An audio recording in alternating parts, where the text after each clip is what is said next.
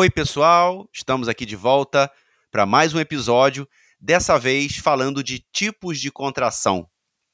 Quando a gente fala da biomecânica muscular, a gente fala de vários aspectos, né, de como o músculo se contrai, como acontecem as interações entre actina e miosina, como que é esse desenvolvimento de tensão, mas sabemos que os músculos podem se contrair em diversas formas, de diversos tipos, né?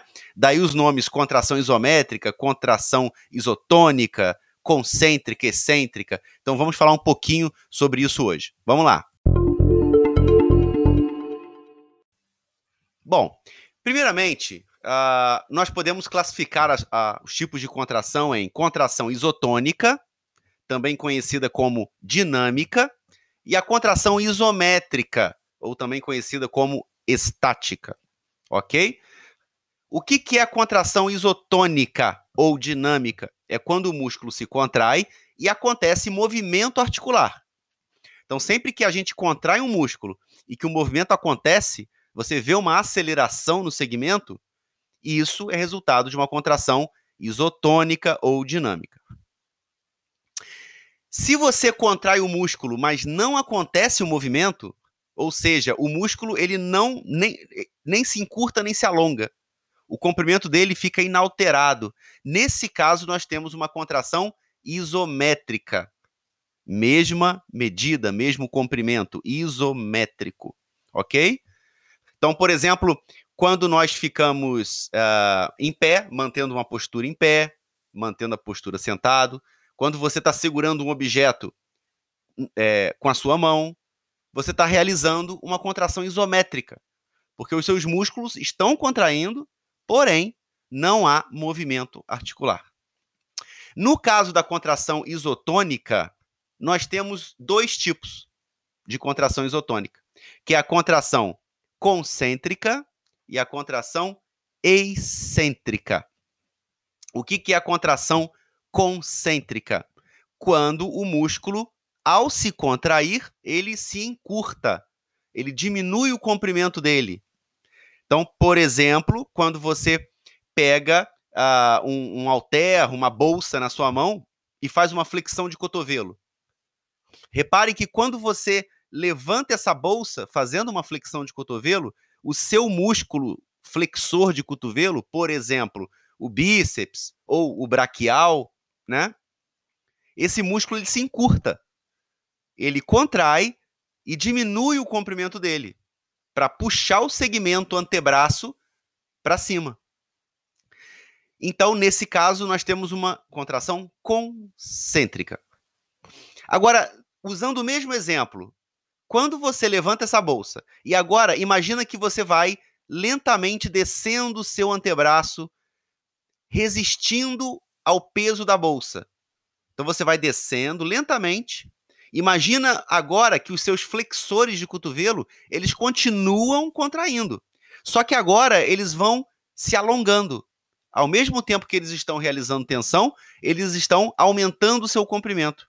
À medida que você vai descendo com essa bolsa em direção ao solo, tá? Lembrando sempre de uma flexão de cotovelo, ok? Nesse caso, nós temos uma contração excêntrica.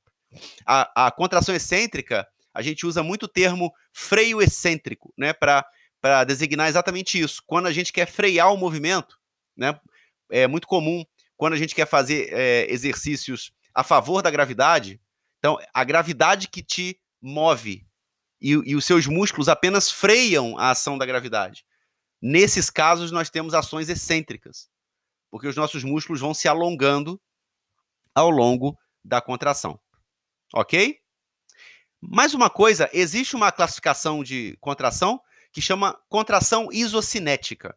O que, que é contração isocinética? Quando você realiza uma contração muscular é, fazendo um movimento com velocidade angular constante. Tá? Ou seja, quando você, por exemplo, você faz uma flexão do ombro e você, e você realiza essa flexão do ombro com a mesma velocidade em todas as angulações do movimento, isso é chamado de contração iso isocinética. E a gente só consegue realizar contração isocinética usando equipamentos específicos, que é o caso dos equipamentos isocinéticos. Vocês podem fazer uma pesquisa rápida depois na internet para vocês é, falarem um pouco, lerem um pouco sobre esse, esse assunto, sobre esses equipamentos isocinéticos. São equipamentos muito caros, a gente não é, observa eles na, no cotidiano da fisioterapia, né, somente em grandes clubes, grandes laboratórios de pesquisa, né? Mas é importante que a gente saiba que eles existem, né?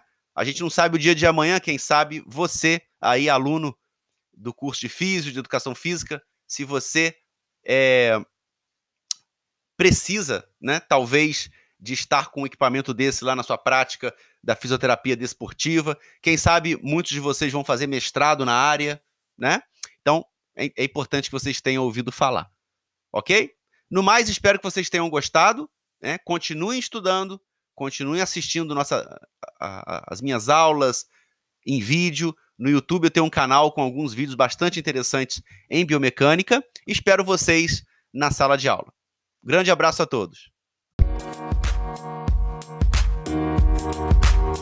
Thank you.